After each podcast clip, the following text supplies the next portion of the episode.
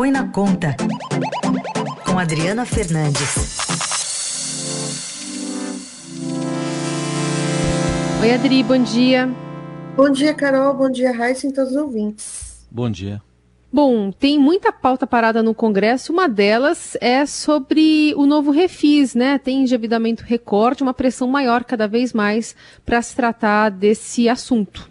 Exatamente, Carol. Esse projeto foi aprovado em agosto, no dia 5 de agosto, mais precisamente, pelo Senado Federal, numa votação muito rápida e contrariando é, uma postura do Ministério da Economia, do ministro Paulo Guedes, e chegou na Câmara e lá ficou bem paradinho, porque o presidente da Câmara, Arthur Lira, é, contava com esse projeto, segurar esse projeto para aprovar, para conseguir aprovação no Senado do projeto do imposto de renda, da reforma do imposto de renda, que ele foi o grande patrocinador. Como a reforma do imposto de, de renda travou no Senado, ele segurou do refis, só que o setor empresarial, os representantes do, das empresas, eles estão fazendo muita pressão para que o projeto saia da gaveta rapidamente, porque o ano está terminando e as empresas contam com esse parcelamento de débitos para chegar em 2022 com mais folga de caixa e fazer novos investimentos e não demitir, né? Então, esse é o discurso que está rolando aqui em Brasília. São três meses parado no, na Câmara dos Deputados, Carol. Bom, quais as chances reais de avançar alguma coisa, o Adri, que setores que podem entrar nessa lista aí? Então, as chances são muito, muito, muito fortes. O, eu conversei com o relator é, do, desse projeto na Câmara, André Fufuca, ele é presidente do PP, partido do presidente Arthur Lira. Ele disse que vai, que espera a votação já na próxima quarta-feira. É um sinal de que a articulação dos empresários foi forte, para conseguir essa, essa aprovação. É claro que geralmente os parlamentares eles fixam uma data para começar de fato a negociar. É, é provável que não aconteça essa votação na quarta, como ele está dizendo, mas se ele apresentar o relatório, já é um, uma, um como ele está prometendo, já é um ponto que avança. Ele antecipou que vai fazer sim mudanças no texto, o texto aprovado na Câmara, ele fazia o, o, o parcelamento dos débitos com o prazo de 144 meses. E o relator antecipou que vai mudar para 180 meses. Outro ponto muito importante, talvez o mais central, é de que o projeto da, da, do Senado ele fazia, ele estabelecia uma espécie de faixa é, de queda de, de faturamento das empresas tiveram durante a pandemia. E é cada quanto mais queda de faturamento, maior é, seriam as, são as vantagens de, de corte, né, descontos, de multas, juros e outros benefícios para adesão ao, ao, ao ao programa. O ponto é que os empresários eles falam muito que é, mesmo que eles tenham, estejam tenham tido faturamento, a situação difícil. O próprio relator disse que vai mudar, vai trazer regras iguais para todo mundo, como sempre foi nos demais refis, tem mais de 20, tem 20 anos que o Brasil, ó, o governo federal faz a prova refis atrás de refis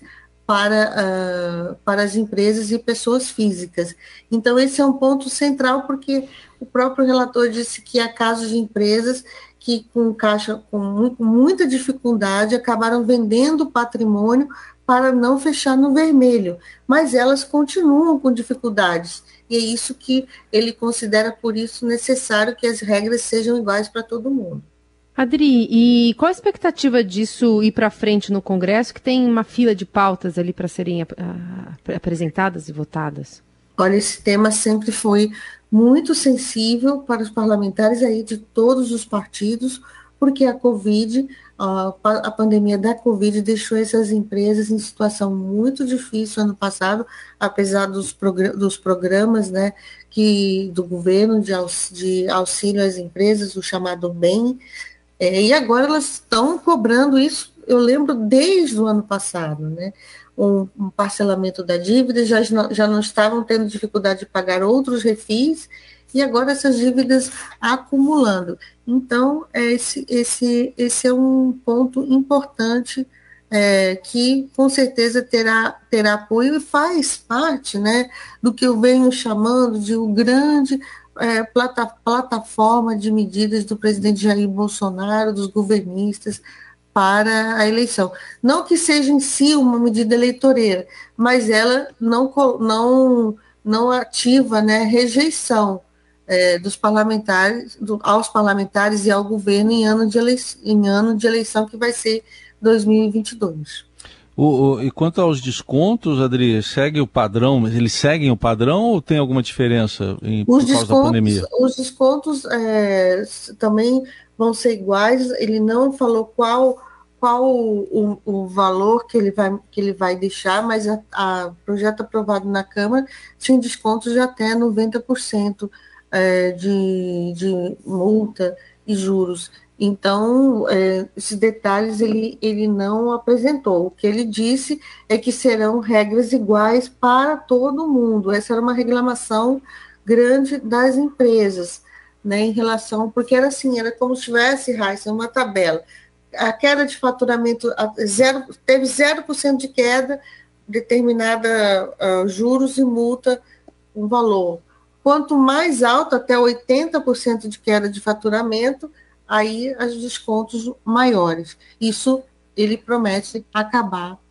É, essa era uma exigência, vou lembrar aqui, do ministro da Economia, Paulo Guedes. Ele achava que é, o refis, ele, o Ministério da Economia tem muita restrição a esses seguidos refis, acha que cria os chamados viciados do refis, que são empresas e pessoas físicas que deixam de pagar o, os, os seus débitos com o fisco brasileiro para ah, já esperando um novo refis. Então, é, não, é, esse é um ponto, só que a, a, pandemia, de fato, mudou, né, fez aí um estrago é, nas finanças das empresas e das pessoas, né, e o ministro achava que o melhor caminho era fazer se quem tivesse tido mais impacto, que a pandemia tivesse tido mais impacto, que fosse é, mais beneficiado. Só que, como o próprio relator disse, há, há empresas que venderam patrimônio, que venderam ativos